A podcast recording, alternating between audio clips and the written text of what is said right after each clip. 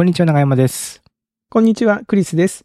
おっさん FM は毎週金曜日、クリスと長山が気になった出来事やおすすめしたい本や映画をゆるゆるとお届けするポッドキャストです。今週もよろしくお願いします。よろしくお願いします。いや、長山さん、先週は、クシーさんにね、先週、先々週と、うん。ホットテックのクシーさんに来ていただきまして、いえいえ。いえいえいや。いやいやいやいやいや、パワフルでしたね。パワフルでしたね。もうなんかあの、ツイッターにもなんか書いたんですけど、編集してると、3人のトラックが、音声ファイルが3つ、まあ僕ら分割して編集してるんですけども、もう、クシーさんとの波形がもう、ノリみたいになってて、で、僕らの方はなんかもう、何すごい古びたのこげるみたいになってて。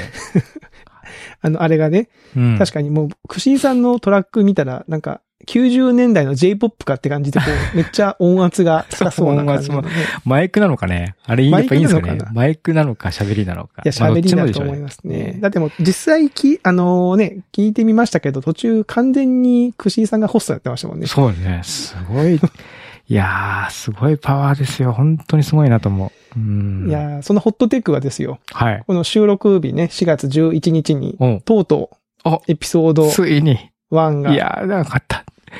公開されてました長かっね。たですね。引っ張りましたね。はい。もう聞きました？私がね、このちょっ。と収録の前にちょっと聞いとこうと思って聞きましたけど、ちゃんとね、あのー音も入って、ああのーあの、こだわった。喋りも、ねだからゼロ、一回目って感じじゃないですよ。本当にもう、めっちゃこなれた感じで喋ってるし、あの、なんだろうな、ジングルとか、途中のなんかこう、なんていうの、話と話の間に挟むやつとうんうかも、んかっこいい感じでは入ってまして、うん。おー、いいですね。さすがにね、ちゃんと一つのポッドキャスト番組としてこう、パッケージングされてましたね、これね。あいやーどうしましょうかね。僕らは。まあ我々はゆるくね、そうですね。まあ、いつもの感じで。まあゆるす、ゆるさが売りでやってますから。ゆるさが売りっていうか、それしかできないんですけどね。いやいやいや、なんか選択肢があるように言いましたけど、いろんなことができる中であえてゆるくやってるっていう、手手でね。一応手で、手でね。うん、そうだね。そうしましょう。ね、そうですね。はい。で、そうそう、あのーこの4月ですよ。4月っていうか3月末か。うん3月の3最終日ですね。3月31日にちょっと事件がありまして。お、また事件が警察に電話しましたよ、長山さん、僕は。最近、グリーさん警察に電話ばっかりしますね。もうまたかよって思ってんじゃないですか、向こう。いや、ほんとほんと。あ、わかった、あれだ。何？事件わかった、あれでしょ？ビンタ？違うよ。クリス・ロックでしょ。違うよ。クリス・ロックしかも電話してないし、別にあの警察に。ぶたれちゃったんですけど。ぶたれちゃったんですけどって言わないし。違います、違います。あのー猿をね、見たんですよ。あ、見ましたよ。見ました、ツイッターで。そのとツイッター投稿を。ツイッターの投稿っていうか、えっと、産経新聞あ、の産経新聞にね、記事を見ました。あのーいや、その辺の話をちょっとしようと思って、うんうんうあのーまあ、あの日、だから、ちょっと子供と一緒に朝散歩というか、あの、子供連れて歩いてたんですよね。で、まあ、京都の街中ですよ、本当に。なんだろう、もう、いわゆる住宅街ですけど、まあ、街中の住宅街って感じですかね。多分、長山さんも知ってる場所だと思うんですけど、うん場所というか、知ってるエリア、エリアだと思うんですけど、はい歩いてたら、その子供が、あ、なんか猫が飛んだって言うんですよ。うんうん。猫が飛んだ、なんかすごくジャンプしたって言うんですよね。その、道の先の方で。うん。で、確かにこうなんか、遠くのその、軒先というか屋根の上になんかこう、動物っぽい影が見えるんですよ。だから猫が、え、何、どこからジャンプしたのあれ、なんか下からとか思って、一階、一階から二階の高さまでジャンプとかあんのかなとか思いながら、うん。もうええと思ってこう歩いて近づいていったら、あの、猫じゃないぞみたいな。うんで、それが猿だったんですよね。えで、一匹だけ猿がいて、あっと思ってもうね、私も YouTuber、あの、底辺 YouTuber させていただいてますんで、ー、はいはい。まあ、すぐに携帯パッて。出して、これはスクープだっつって、これはもう、バズり確定だっつってさ、これはもうバズるぜって言ってね、うん。もうね、5万リツイート獲得やとか思いながらこう、動画を撮ったんですよね。で、まあ撮ったけど、まあすぐにこう、に逃げてというか、その屋根の奥の方に行っちゃって見えなくなっちゃって、あでも今猿いたねっていう話になって、え、でもちょっとこう、お冷静になって考えてみたら、猿、こんな街中にいるのおかしいから、結構街中ですよね、言っても。うん、街中なんですよ。別にその山、裏に山があるとか、そんな場所じゃないですよ、普通。もううん。山に行くためには、割と、行かないといけない。鴨川を越えなきゃいけないですから。うんうんええと思って、これじゃあちょっと、えどうしたらいいんだろうなと思ったんですけど、まあ、前回のね、その徘徊老人の件があって、まあうん困った時は警察にとりあえず電話すればいいかなと思って。うん。で、あの、長山さんもおっしゃってた、事件ですか？事故ですか？事故ですか？最初に言われるっていう、一応その、心持ちで電話かけまして、あの、事件でも事故でもないんですけど、って言って、事件でも、事故でもないんですけど、あのーでも、思ったんですけど、あれなんかどこにかかってるかがわかんないですね、僕。その110番かけると、なんだろうな、日本の、なんか中央のコールセンターみたいなところにかかっているのかなって一瞬思っちゃうんですよ。僕はそ。なんかそういう気持ちになりますよね。僕もそうなのかなとはそう思うじゃないですか。なんかでもまあ、あれはなんかどうもその、なんだろう、京都府だったら京都府のあ、とこにかかるのかなカルのコールセン多分コールセンターみたいなのやっぱりあるんですかね。どういうロジックでそうなってるかわかんないですけど。うんうん。で、あの、でも僕もちょっと若干、心持ちをね、ちゃんとしながらもなんかちょっと若干パニックになってしまって、自分でかけときながら。あのすいません、あの、京都市なんですけど、京都市にいるんですけど、あの今猿を見かけまして、ちょっとどうしたらいいですかって言ったら、あの、京都市ね、広いんですよね、結構ね。そうですね。猿がいるエリアもまあまあありますもんね。そうそう。だから、その向こうの、の方も、あ、京都市はね、猿出るんですよね。でそりゃそうだったんじゃない僕もなんか、あ、そうかって思っちゃって、あ、うんそうなんですねって言って。京都市、まあ、猿が出るのか、まあそうか、出るかと思って。うん。で、あの、その時はあの、京都どうしたらいいですかって聞いたら、あーまあその、鳥獣駆除、なんか災害センター的な、その。いわゆるその農家の方とか、その山の近くの方がかけるような、まあ、行政の番号があるから、そっちにかけてほしい的なことを言われたんですけど、向こうの方もなんか、あ、なんかおかしいぞと思ったんでしょうね。あれ？ひょっとして、街中ですか？って言われて、あああ、結構街中です。って言ったらえ、あ、ちなみにどちらですか？って言ったら、こここです。って言ったら、あ、あー、みたいな感じになってですね。はいはいはい。ちょっと、あ、それは確かにちょっとイレギュラーなところに猿が出てるぞってなって、あの、かしこまりましたみたいな。まあ、すぐちょっとこう、警官が、まあ、向かいますので、まあ、まあ、僕はもう別にその場に留まらなくてもいいですって言われて。うん。で、まあ、電話を、その電話してる最中にも猿がその屋根からひょこって出てきて、その電線を伝って、ハス向かいの屋根に行くんですよ。うん。で、僕はもう警察に電話してるからさ、その携帯で取れないじゃないですか。あ、そっか。今のこと、絶好の、絶好のこう、スクープチャンスが、5万リツイートが、みたいな。そのね、その映像は取り逃したんですけど、まあでもその電話切りまして、で、その近くの工事現場のおっちゃんがいたんで、おっちゃんと、ね、なんか今猿いましたよね、みたいな話をして、で、あの、ちょっと心落ち着けてツイートしたんですよね。その、はい。京都市で猿見たぞ、みたいな。うんでも、あんまあ、そこそこね、僕にしては、割とあの、いいねを、えー、10いくつ、20いくつもらいましたけども、うんまあそんなに当然バズりもせず、猿一つで、意外にバズんなかったですね。意外にね、まあ、やっぱ、やっぱ猿だけだとダメなんでしょうね。やっぱね、テキストセンスだとか、まあやっぱこう、えー、ソーシャルメディアの影響力は今いるんだなっていう、思いましたけど。そうですねね。そうそう。そうそうそうそう。そしたらですよ。なんかあの、まあなんかその、し衆院文社の方から取材依頼が来まして、それを見かけてね。うん。あ、なんか僕がで、警察に電話したことで、警察がそのパトカーで周辺住民にこう注意喚起というか、あの、猿が、あの、見かけたっていう通報がいくつか、また私以外にもあったらしくて、あの、猿がいるらしいんで、そうかそうか。別にクリスさんだけの独占のニュースなかったんですね。数クープじゃなかったんですよね。ええなんかなんか数名通報があったらしくて、うんうん。その近隣住民に、まあ、猿見かけても、その、なんか近づいたりしないようにっていう注意の、そうんの、パトカーがぐるぐる回って、まあ、その共同通信とかで、一報が入ったんでしょうね、その、なるほど。通信社で、に。まあ、その、多分ツイート、ツイッター検索したら、あ、なんか猿の動画を収めてるやつがいるぞ、みたいな。うん。で、なんかどうやら会社の社長らしいぞ、みたいな感じになって、まあ、取材が来て、で、まあ、その時の状況を電話で説明をして、で、あの、お名前はどうしましょうかみたいな、その近隣住民、その動画のクレジット？動画使わせていただけますかって言うから、あ、全然どうも、どうぞ、どうぞどうぞ使ってくださいって言って。うんうん。で、クレジットはどうされますか？みたいな。その、近隣住民提供でもいいし、ノンクレジットでもいいし、名前を入れることも可能ですって言われたんで、だったら名前をね、まあ別に悪いことしたわけじゃないですからね。そうそうそう悪いことしてるわけじゃないし、まあ、せっかくこんなね、機会はそうそうないんで名前入れてくださいって言って入れてもらったみたいな。内入れで。内入れをしてもらいましたね。うん。あの、その後ね、会社の方では、だったらそのツイッターのなんかアカウント名とかでもいけるんだったら、ね、そのブログを書くならハテナブログみたいな名前で、写真提供、ブログを書くなら ハテナブログみたいな、そういう名前にしてもよかったかもねとか、いや、でもそれは多分通んなかっただろうなみたいな話をしてたんですけど、はい。まあそんなこんなで、まあその猿を見て、ちょっとした記事になったという。へえ。その、やっぱりあれですか？あの、よくツイッターで見るみたいに、こう、何々新聞の何々です、みたいな感じの DM とか、リプライが来る感じなんですか？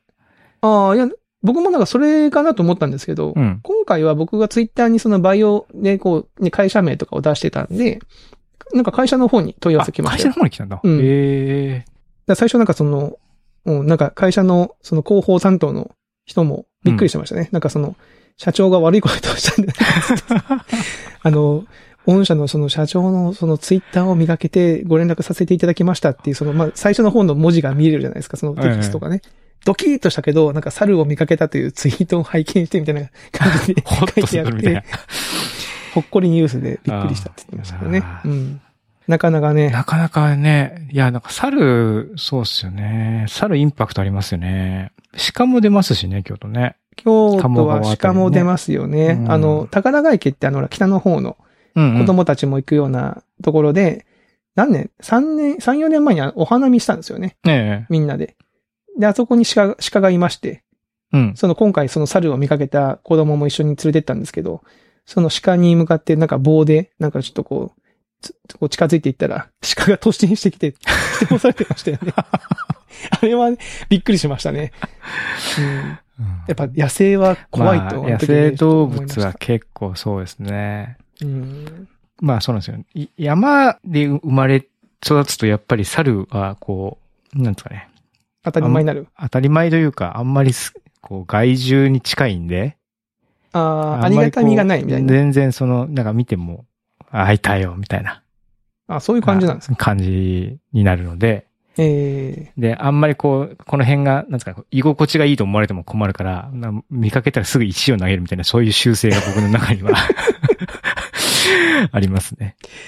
ー、あ、そうなんだ。じゃあ、あんまりこう動物園とかに行って、猿、猿山を見ても、なんだろう、お猿さん可愛いっていう感情よりかはどっちかっていうと、ぶ飼いならされてんな、みたいな感じの目で見 見てます、僕は。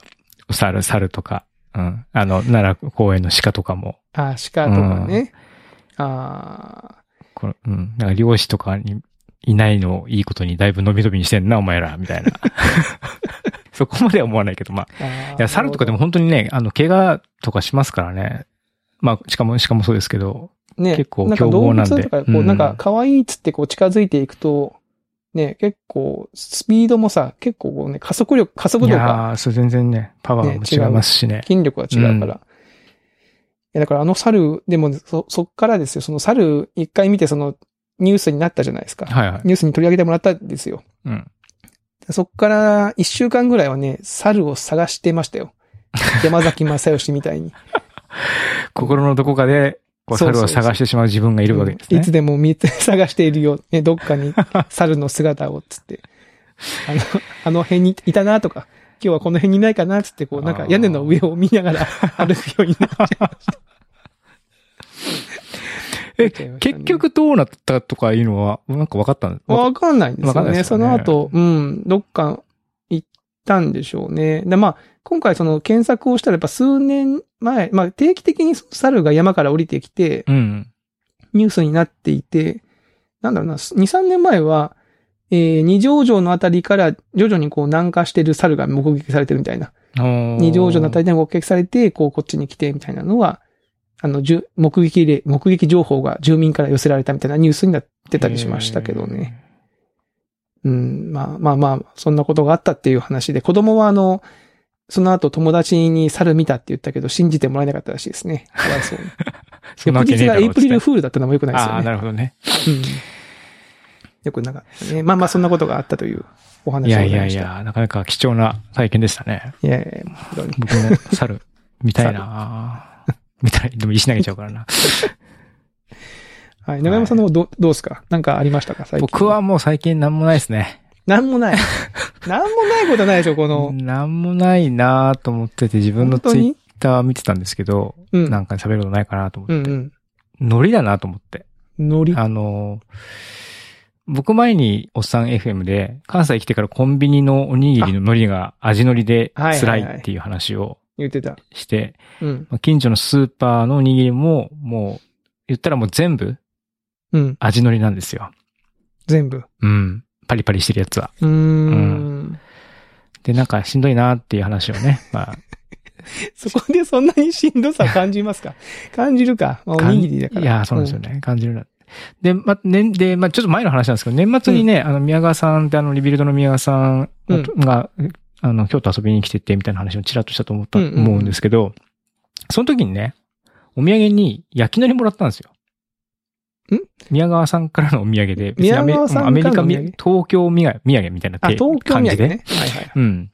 で、焼き海苔をね、まあ多分、そのあんまりかさばんないうん。から持ち運びやすかったのかなと思うんですけども、こう、の海苔もらったんですよ。うんうんでものり、海苔もらっ、海苔もらったと思って。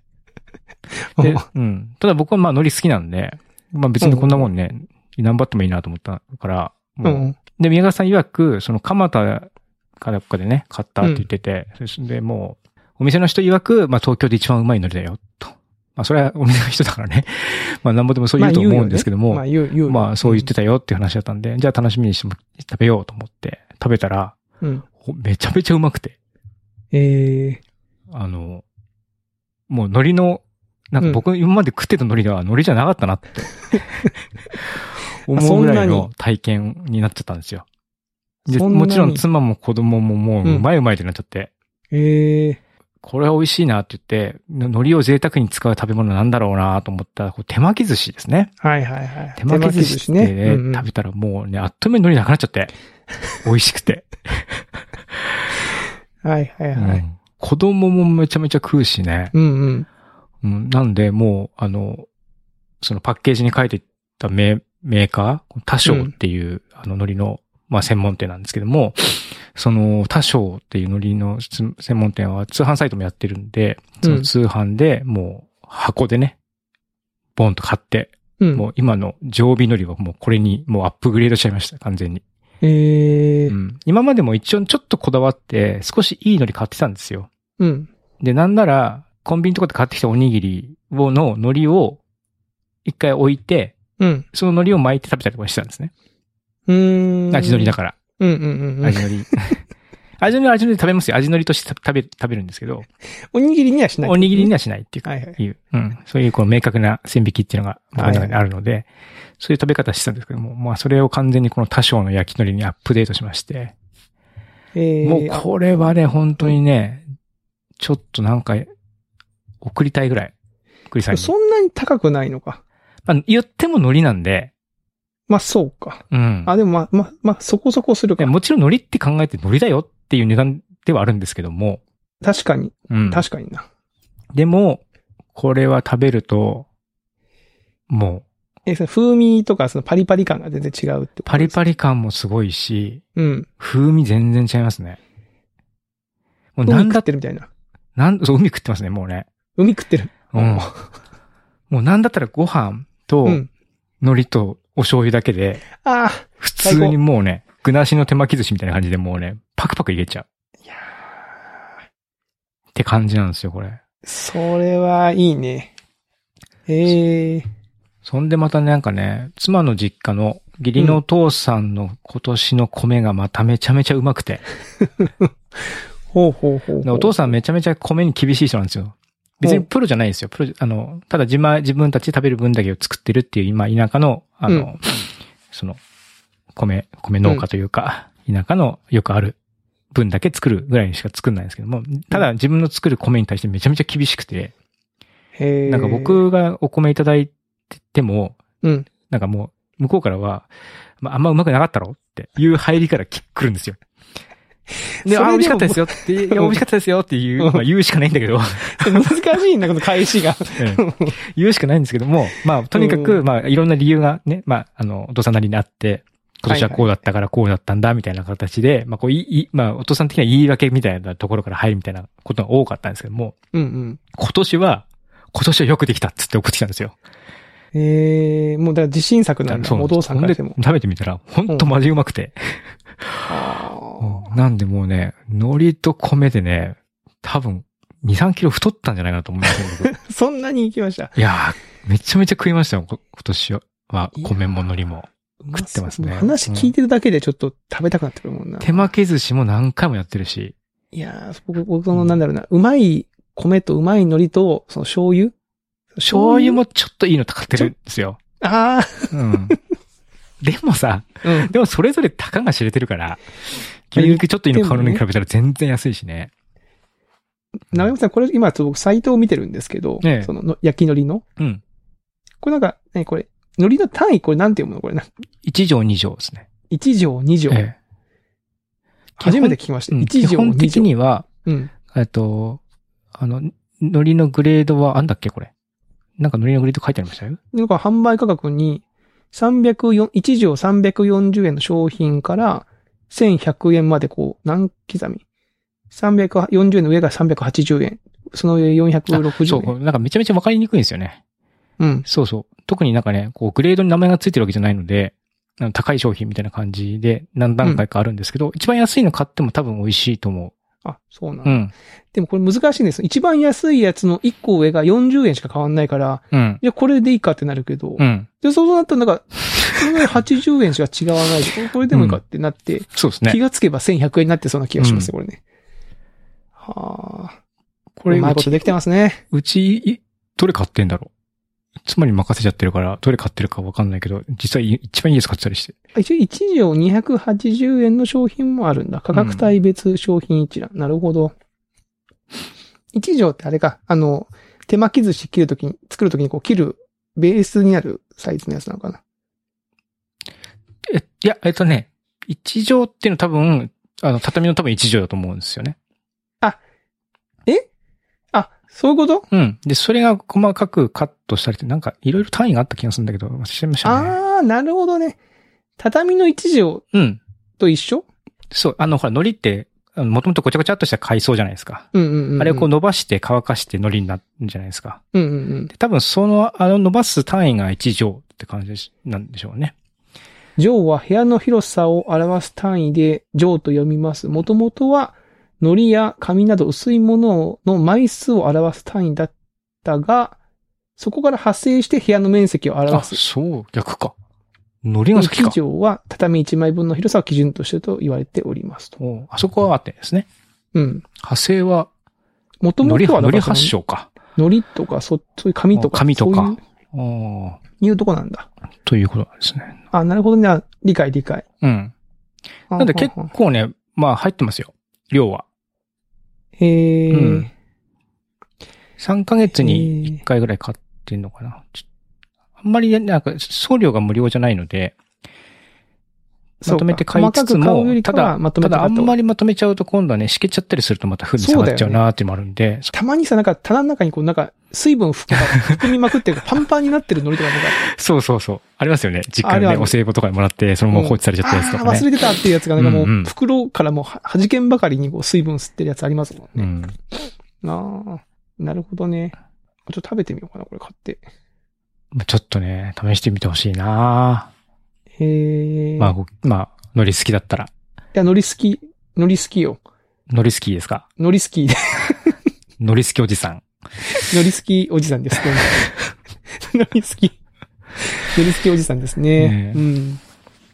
やっぱね、こう、僕もあの、おばあちゃん子だったので、結構田舎の家で、その海苔とかね、そのなんか漬物とかそういうのをおやつ代わりに食べてたタイプの子供だったんで、好きですね。これおすすめ。いや、あとね、まあ逆に、ちょっと、うんもっと高みを見てみたいんで、なんかもし聞いてる方で、いやいや、こんなのまだまだ序の口よみたいな方がいらっしゃったら、ぜひ、あの、おすすめの海苔をし教えてほしあ、確かに。い。うん。確かにね。うーん。うん。まあ、これやっぱこう、海、海の、そのなんだろうな、海せ、海を食べてる感じってさっき言いましたけど、やっぱ海、海のようなその香りが好きじゃない、磯っぽい香りが好きな人はたまんないってことなのかな。でも、そんな、なんですかね。まあ、あの、く臭さみたいのないですよ。上品な感じ。うんじゃあもうまあ、そうですね海苔の、うん、海苔のあの、その、お食欲をそそるような、あのうん香りが、まあ、まあつある強いというか、うん。へえ。とにかくうまいんだな うまい、うまいんだなって。いや、そうか。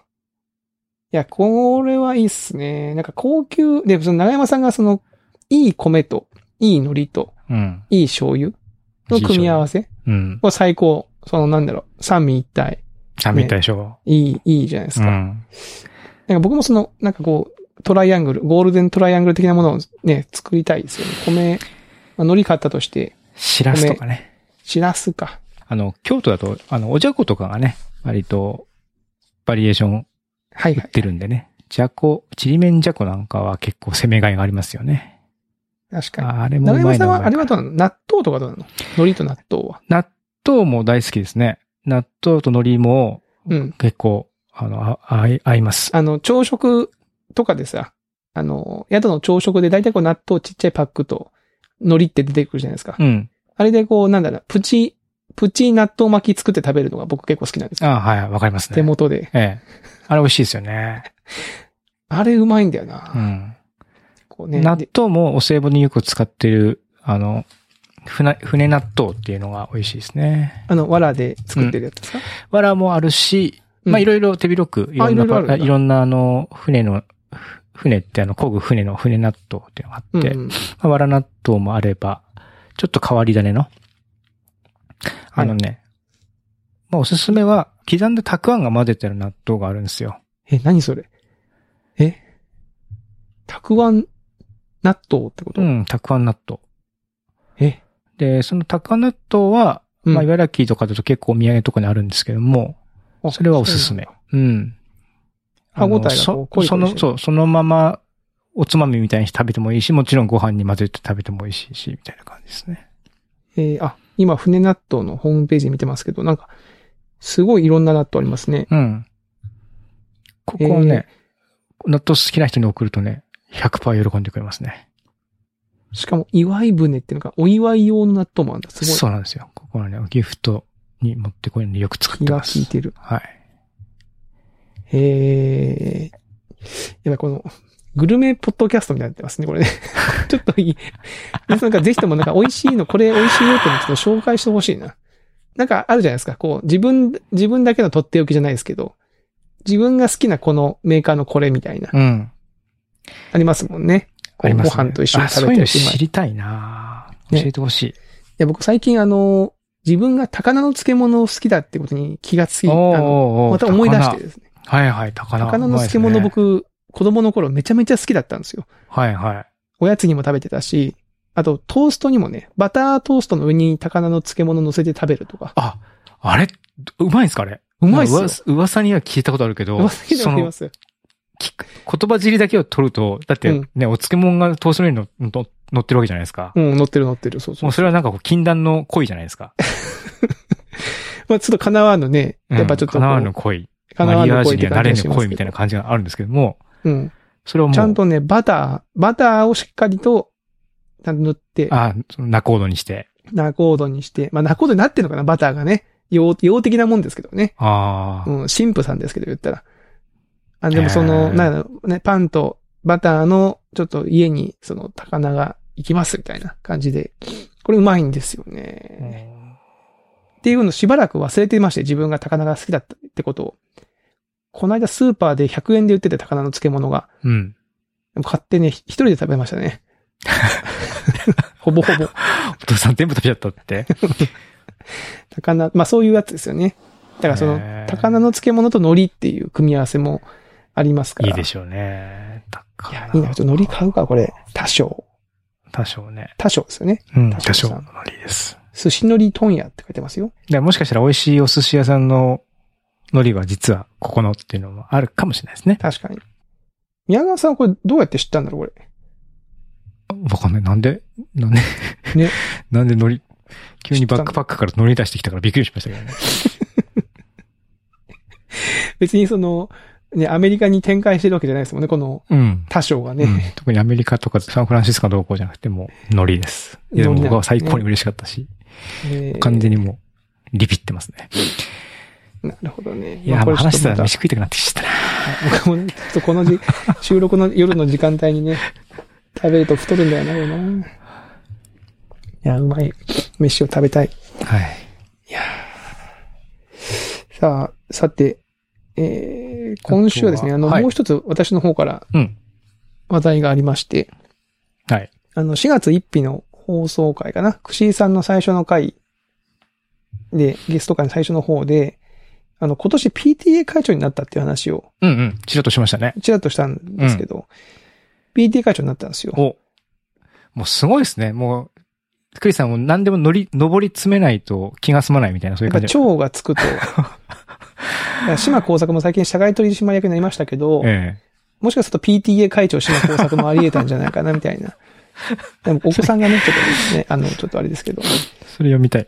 はい。まあ、その、で、PTA 会長になるにあたって、まあ、もともとあの、うちあの子供が3人いて、うん。上の子供たちが小学生の時に、あの、一応その PTA の本部役員を3年ぐらいやったんですよ。うん。でそれはまあ副会長と会計監査みたいな感じで、まあお手伝いって感じではいやったんですけど、今回はその会長の、えー、任を任せていただくということで、えー、なかなかね、これ大変だぞとうん。思いまして。その PTA の、引き受けたはいいけど、その PTA ってそもそも何なのみたいな。確かに。わかります ?PTA って。PTA って何なんですか？PTA って何です？な何の略ですか？そもそも PTA の PTA。思いません？うん、PTA ね。PTA 今僕ちゃんと言え言えないから今ググってますよ。ちょっと手元で。ペアレンツペアレントティーチャーアソシエーションですね。ティーチャーか。そうなんですよ。うん。グレートティーチャー鬼塚みたいな感じですね。グレートティーチャー鬼塚と一文字合ってますね。GTO の T、T とうん PTA の T は一緒ってことですよ。はい。つまり。いはい。や、そうそう。それで、まあ、今回その、まあ、本をね、あの、図書館で一冊借りて、で、本、もう一冊買ったんですよね、自分で。その本の紹介しようと本、本って何ですか？だからね、PTA にまつわることを勉強しようとと思って、あのえ、そのない、優しくわかる PTA 会長の仕事みたいな？まあ、なんかね、一つは、つ図書館で借りた本は、えー PTA を結構楽に楽しくする本っていう本なんですけど、これはなんかね、何年前の本だろうな。えー8年ぐらい前の本なのか。楽に楽しく、あ、まあ運運用方法的な感じの。そうそうそうそうそう。確かに言われてみれば、その、ノウハウって、うん。こう、なんですかね。うその、んうん。A、A 学校と B 学校の PTA の運用方法を、こう、交流によって、こう、なんですかね。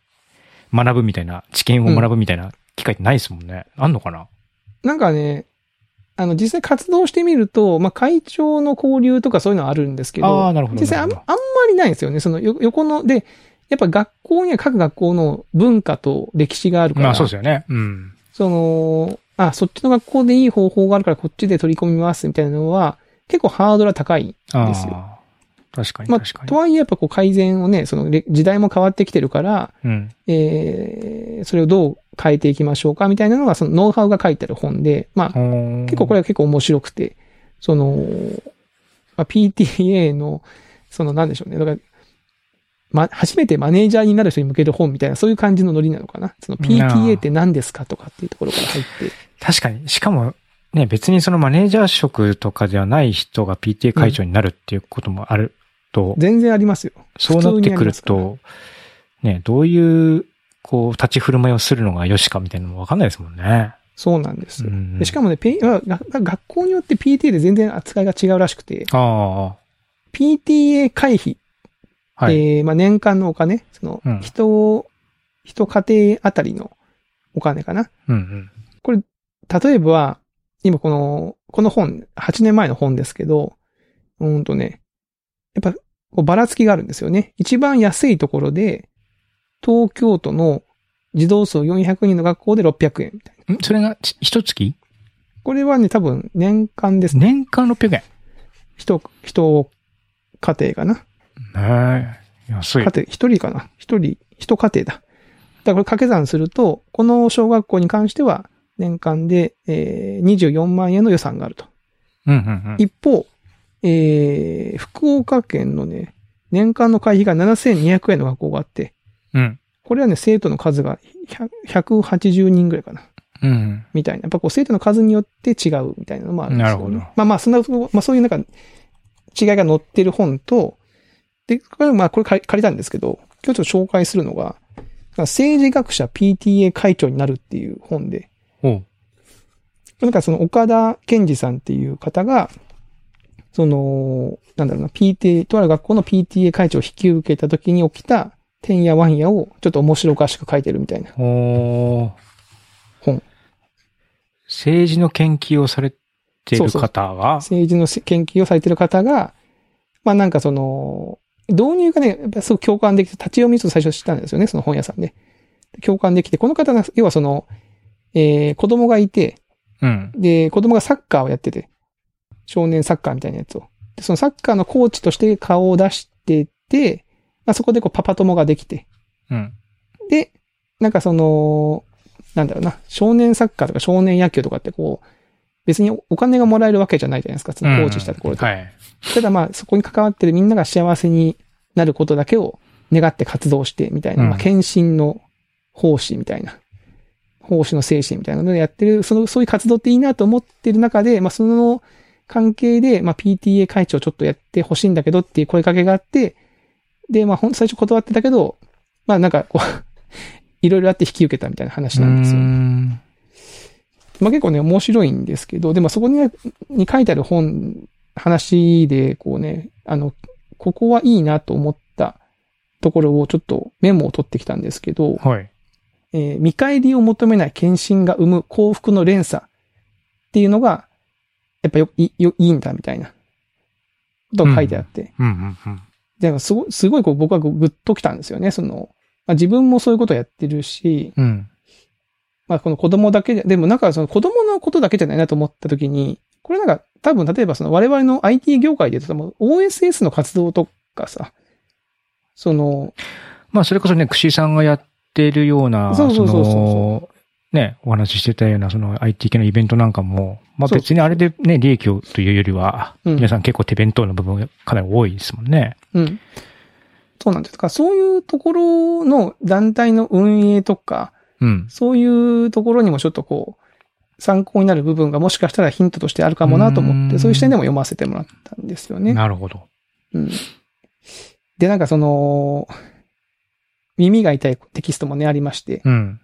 その、あいわゆるリーダーって何なのかみたいなところで、まあ、うんこの方が書かれているのは、そのリーダーとは、不透明な事態と環境をよく観察して、うん。今我々が立っている地点はここだっていうのを言葉でメンバーに説明をして、与えられた条件で我々が今できることを可能性ごと切り分けてメンバーの意見を引き出して不完全情報での世界で苦しい決断をして、その結果を真っ先に受け止めるものだと僕は考えてるって書いてあって、我々の選択肢はこれだと言葉で指し示す人間だって書いてあるんですよ。なるほど。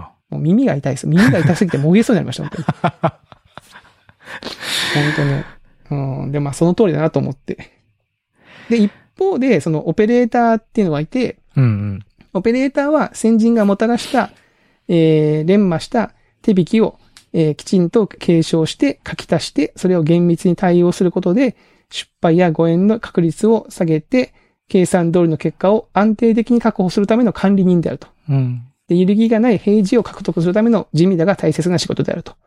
実務家とか、そうそうそう。官僚的な方とか、そそういううそうそう感じですかね。うんうん。で、どっちかだけでもダメだし、両方の役割が必要なんだけど、で、日本って結構やっぱこのオペレータータイプの人が多いっていう話なんですよね。確かにそういう感じがしますよね。し、まあ、そ優秀な人多いですよね。しかもそのタイプで優秀な人っそうそうそう。て結構ね。こういう方で優秀な方がいて、うん。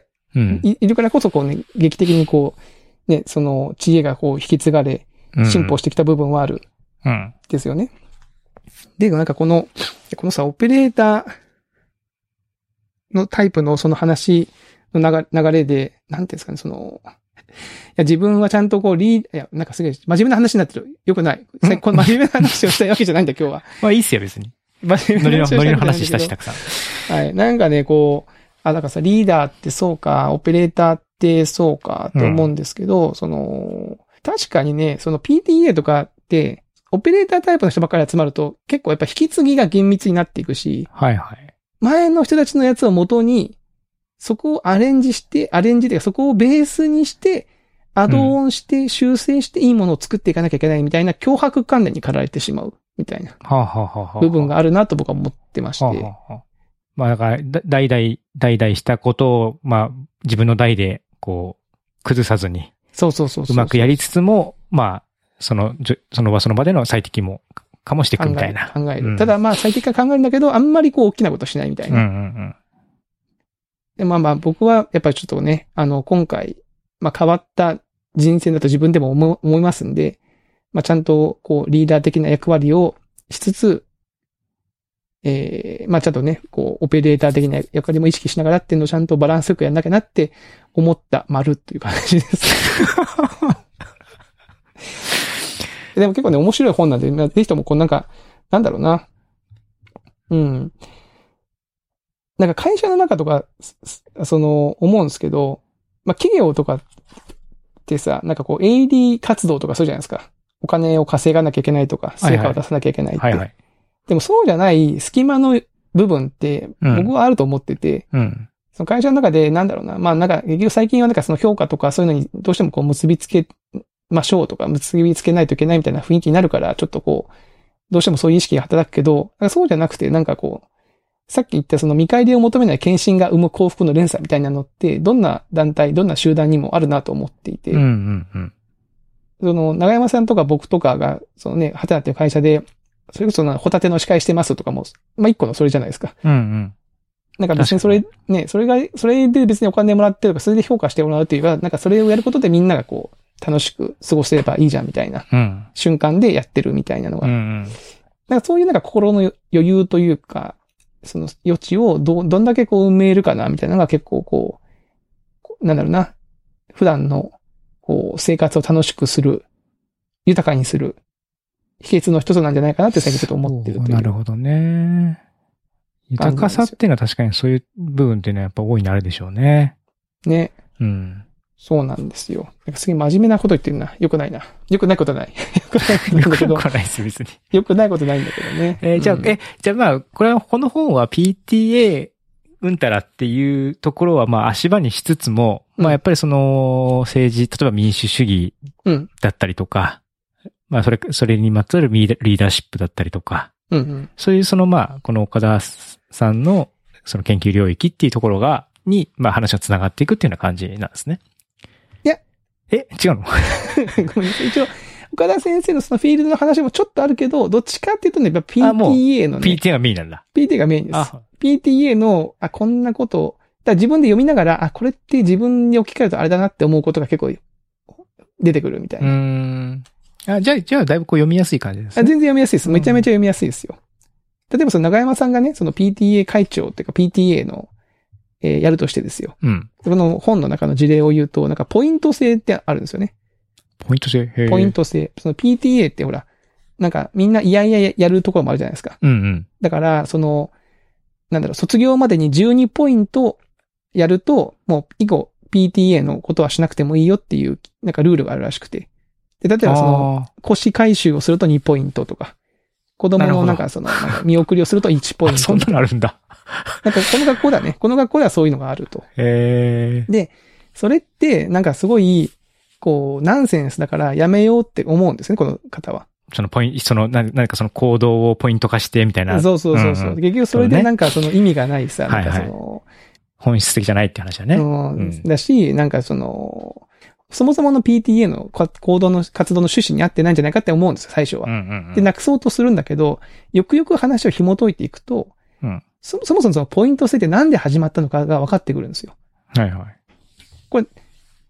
その、なんとなくその、い嫌だからみんな、その12ポイントを貯めるように活動しましょうねっていう風なことで始まったと思うじゃないですか。まあ、最、だみんなで最低限やろうよっていうそうそうそう。ことですよね。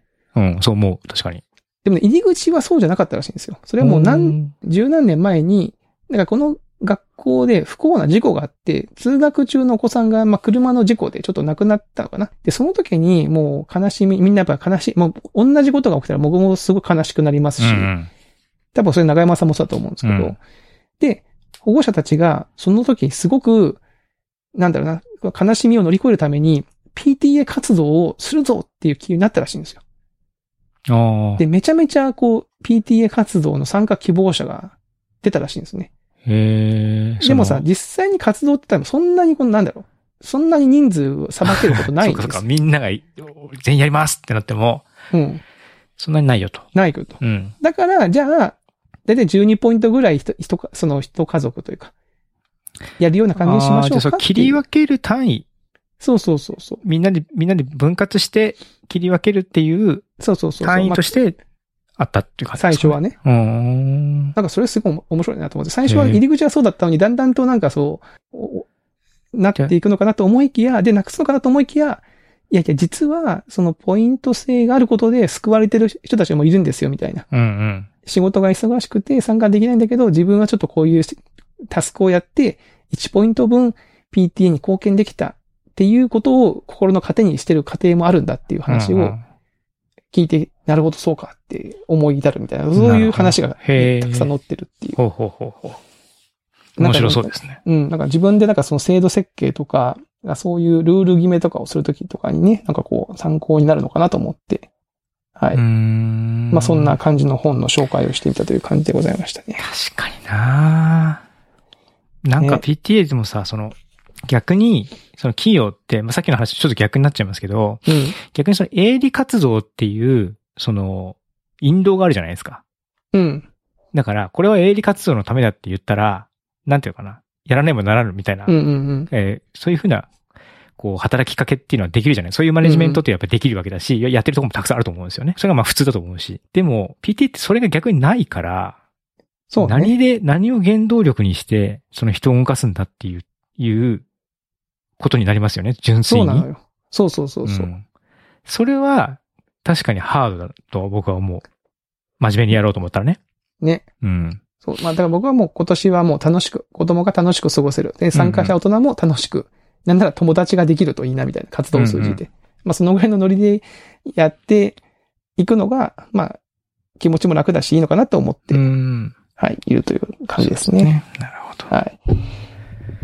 すいません。めちゃめちゃ時間をかけて喋ってしまった。申し訳ないですね。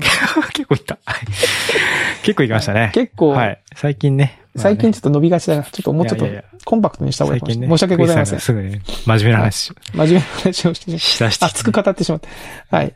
まあそんな感じで、はいあの、今年やっていこうかなと思ってますんで、またね、ちょっとなんか面白い話があったら持っていきたいと思います。はい、わかりました。はい。ということで、今週のおっさん FM はこのあたりとさせていただきます。はい。えー、また来週お会いしましょう。さよなら。さよなら。